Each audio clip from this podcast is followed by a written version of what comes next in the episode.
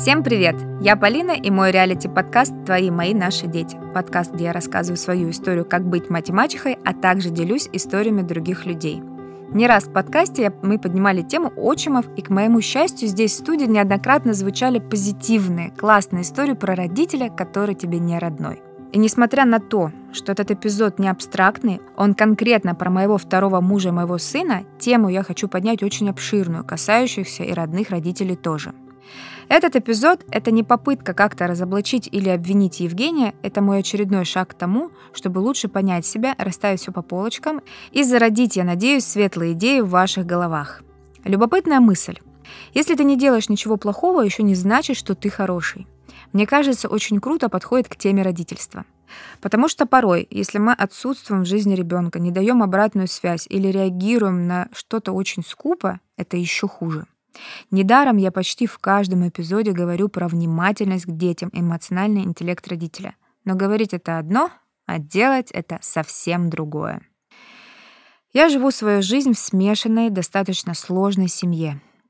И сложной я называю ее не потому, что мы несчастны, а потому что у нас все очень переплетено и запутано. Много связей есть и мачехи, и пачерицы, и отчим, и пасынок, и родные папы, и мамы, бабушки, дедушки и так далее. И сегодня в рамках своего исследования себя и связи внутри моей семьи я ставлю перед собой и перед моим мужем вопрос. Какой ты отчим? Вот, например, наша ситуация. Я счастлива, что мой сын знает и любит своего родного папу.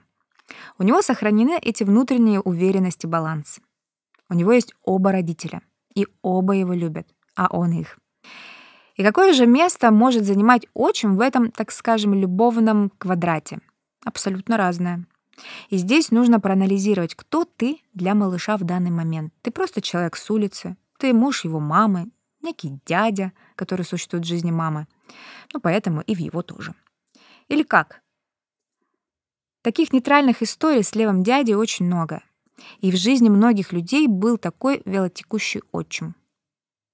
И неудивительно, что когда ребенок вырастает, он помнит, что есть мама, помнит, что у нее есть муж, но никаких теплых, добрых чувств к нему не испытывает. Вот опять же, эти дети э, не питают к таким мужчинам что-то негативное, плохое. Нет, они не испытывают к ним ничего. Подписывайтесь на подкаст, чтобы не пропустить выход новых эпизодов. Это всего несколько кликов. Ставьте 5 звезд и оставляйте свои комментарии. Также напоминаю про свой канал на Дзене. Называется «Мачеха пишет подкаст». Там тоже можно подписаться и написать комментарий. Все так просто для вас, но при этом так важно для меня. Обнимаю. Мой второй муж Евгений — потрясающий мужчина, действительно обладающий всеми качествами и скиллами для того, чтобы дать детям классное мужское воспитание. Мы недавно разбирались с психологом, что разность в мужском и женском воспитании точно есть. Ссылку на этот эпизод оставлю в описании. Мужчина должен передать ребенку понятие дисциплины, системы, неких правил. Но с другой стороны, когда мы даем только дисциплину, а особенно когда ее дает другой, чужой человек, ментально не родной, еще и попутно предъявляя претензии, э, то все это погружает ребенка в какой-то страх. Страх ошибиться, страх ослушаться, страх сделать что-то по-другому, страх пойти против системы. Безусловно, при таких условиях у ребенка может родиться уважение к мужчине. Но на этом все. Никаких теплых чувств в такой атмосфере родиться не может. Но это исключительно мои наблюдения.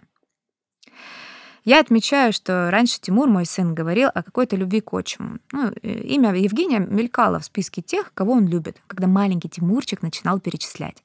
А сейчас в признаниях любви и преданности уже не звучит имя отчима. И пока я не задавала вопрос сыну, почему. Я понимаю, что здесь все не так просто. Я на своей шкуре испытала, как это сложно направлять и воспитывать чужого ребенка. Ты постоянно задумываешься, что вообще-то ты ему не родной, и у него всегда припасен аргумент. Ну, типа того, что «ты мне вообще кто?» И сейчас у меня уже появился ответ на этот аргумент. Если очень хочется услышать определение, то да, я тебе не мать, но я взрослый, который сейчас выполняет роль твоего родителя, несет за тебя ответственность. И точно так же отчим. Это просто взрослый человек, выполняющий роль родителя. Могу сказать, что Евгений прекрасный отчим, особенно с точки зрения ответственности, потому что, мне кажется, он несет ответственность за весь мир наш семейный. Но никак из песни слов не выкинешь, и это его основная функция, и тут уличить его без ответственности вообще невозможно.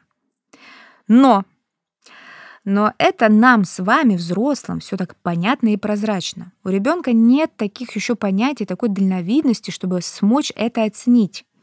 И может он вообще еще никак и не оценивает. Но при этом при всем он оценивает совместные действия, дружескую составляющую, какие-то, возможно, кооперации, даже ролевые игры, назовем их условно против мамы. Ну, то есть, когда ты дружишь против кого-то, это прям сближает. И я иногда отлавливаю такие моменты между братом и сестрой, например, и думаю, классно, что вы нашли поддержку друг в друге. Это очень важно. У меня получилось сделать так, чтобы моя пачерица мне доверяла и хотела чем-то поделиться. С условием того, что когда она пришла жить к нам, ей было 13 лет, и мне было очень сложно. Никто не учил меня быть мачехой подростка. Но у нас получилось, пусть это было и очень-очень непросто. Но когда мы стали жить вместе с Евгением, моему сыну было всего три года, совсем лялечка. Казалось бы, должно быть проще. Такому маленькому ребенку и проникнуться проще. Вообще он может даже на тебя похожим вырасти. Когда мы разговаривали с Евгением, в самом начале наших отношений он прямо мне говорил, глядя на Тимура, что его дети выросли, он уже не помнит, как вот так с таким малышом. Как-то вот э, и гиперинтерес у него особого не было к нему. Ребенок вырос, стал интересным, почти подросток. С ним уже можно разговаривать. Не, тоже не интересно, что ли? Но сейчас, глядя на своего сына, я вижу, что, наверное, отчим для него не тот человек, которому он хотел бы доверять. А это важно, потому что он все равно выполняет функцию родителя, и периодически нужно уметь доверяться и ему. Почему он не чувствует себя безопасно, чтобы довериться? Вопрос риторический. Ну, отчиму он не пакостит, не пытается сделать на зло. Э, но он его и не слушает. Он всегда лучше спросит у меня. То есть я для сына являюсь авторитетной главной фигурой. Я, наверное, может, тоже сделала что-то не так, и, пожалуй, я подумаю об этом. Но, с другой стороны, я понимаю, что любого ребенка можно вовлечь, заинтересовать, влюбить, и он будет смотреть на тебя с открытым ртом. Давайте честно, хорошие тоны собаки понимают, и любовь все понимают, и интерес. Когда мы общаемся с интересом с любым человеком, это чувствуется. В этой связке очень пасынок интереса нет. А почему? У меня неинтересный ребенок? Или ты такой человек просто? Тогда другой вопрос. Какой же ты человек? Какой ты отчим? Мне кажется, это в большей степени зависит от человеческой структуры. Есть определенного образа трудоголизм, есть большое количество иногда давящей ответственности, возможно, нет ресурса приходить домой вечером и бесюкаться, играть или испытывать интерес. Но дело в том, что когда раз за разом вы приходите домой, и первое, что выскакивает изо рта «убери рюкзак», это убери сегодня, убери завтра, послезавтра и так далее, то ребенок знает, что как только откроется дверь, его передернет от звука «убери рюкзак», и после этого никогда не последует «Привет! Как прошел день в школе?»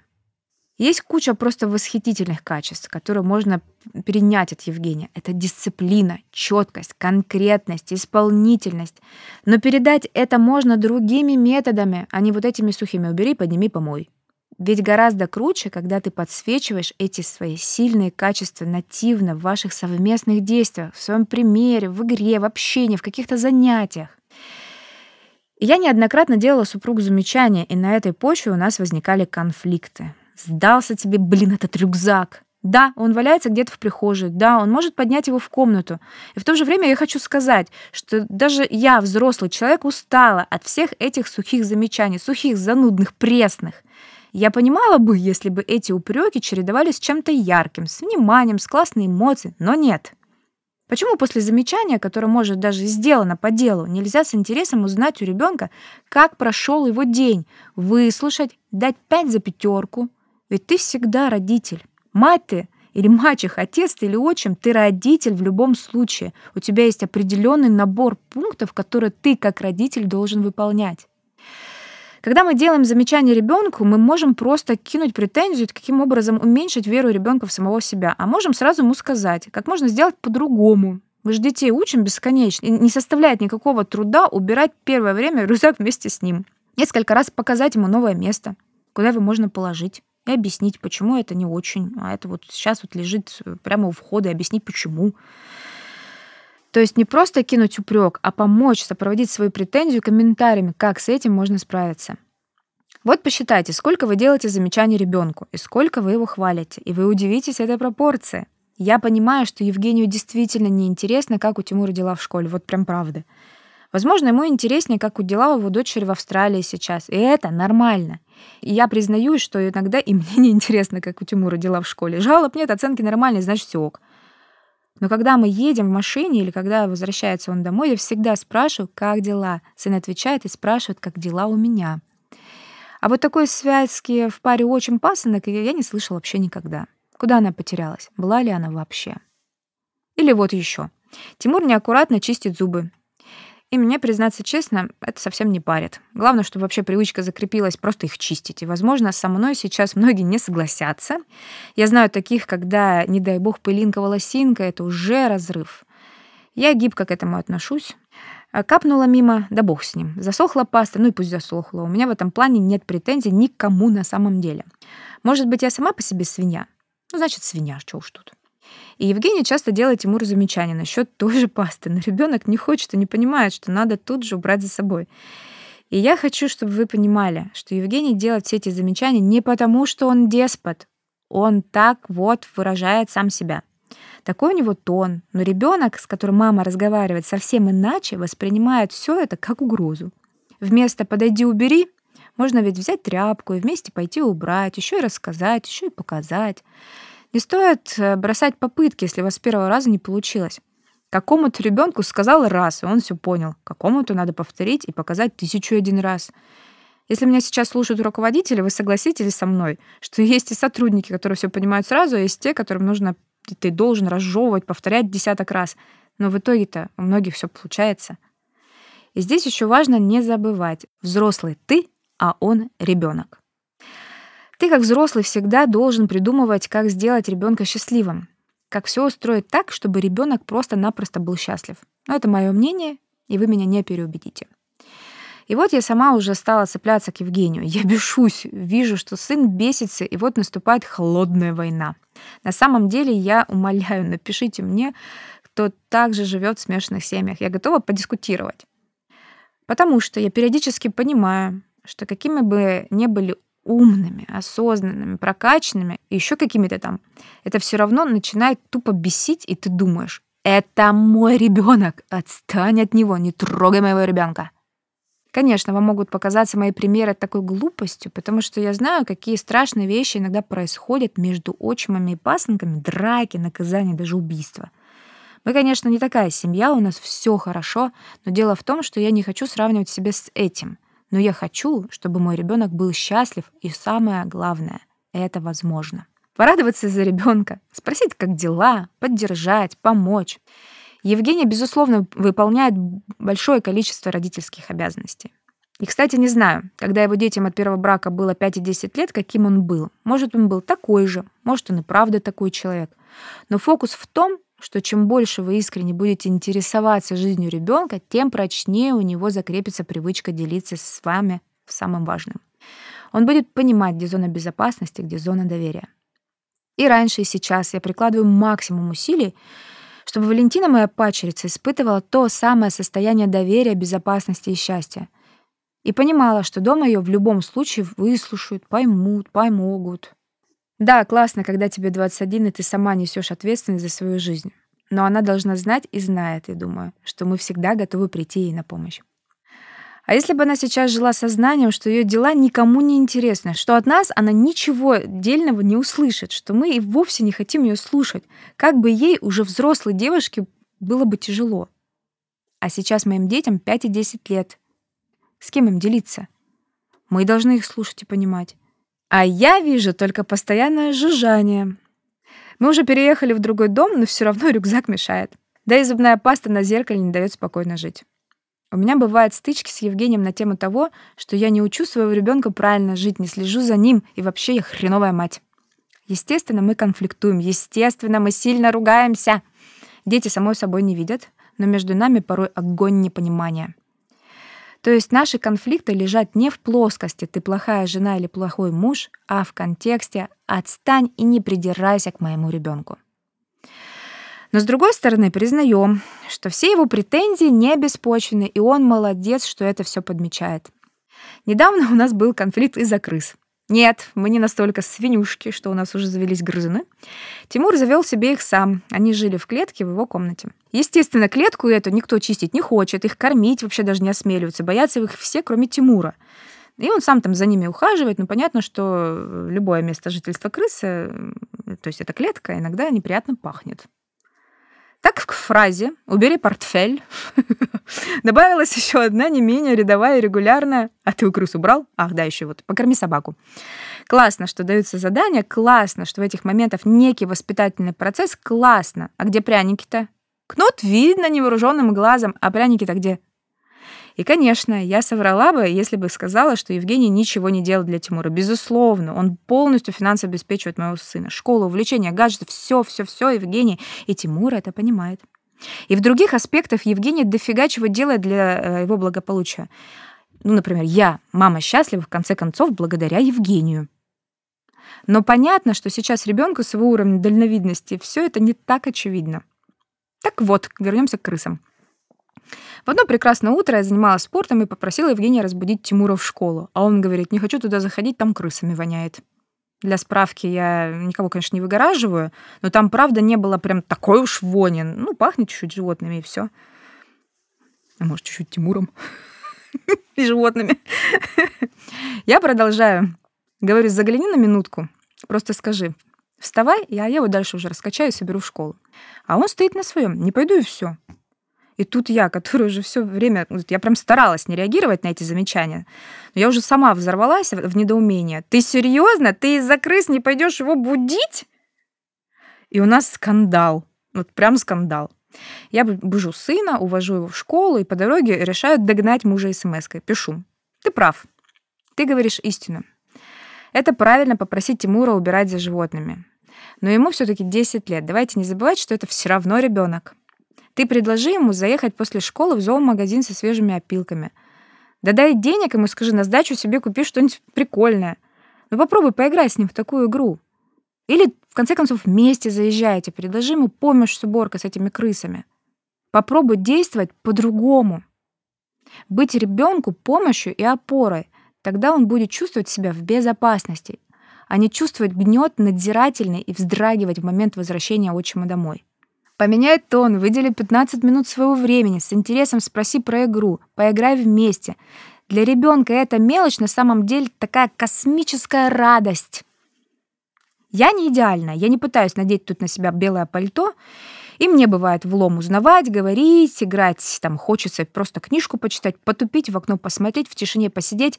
Но вместе с тем я понимаю, насколько это важно для моего сына сейчас, чтобы мы эти полчаса с ним поиграли. И тебе для этого не надо обладать какими-то знаниями, умениями и так далее. Просто подари ребенку самое ценное — внимание и время. Вот эти вложения, будьте уверены, они никогда не забудут. Ребенок запоминает все вспышками интересных для него событий. Событий, которым вам могли показаться неважными и незначимыми. Пустяк, а ребенок будет это всю жизнь помнить.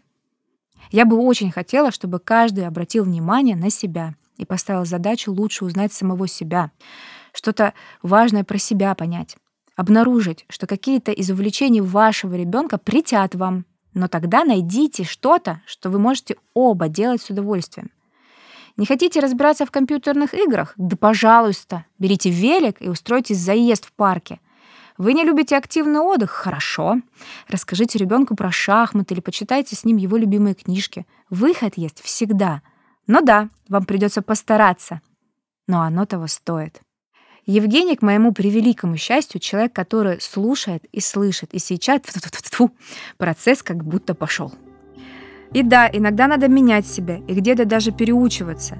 Но помнить при этом, что все это ты делаешь для счастья своего ребенка, не всегда родного, но всегда твоего.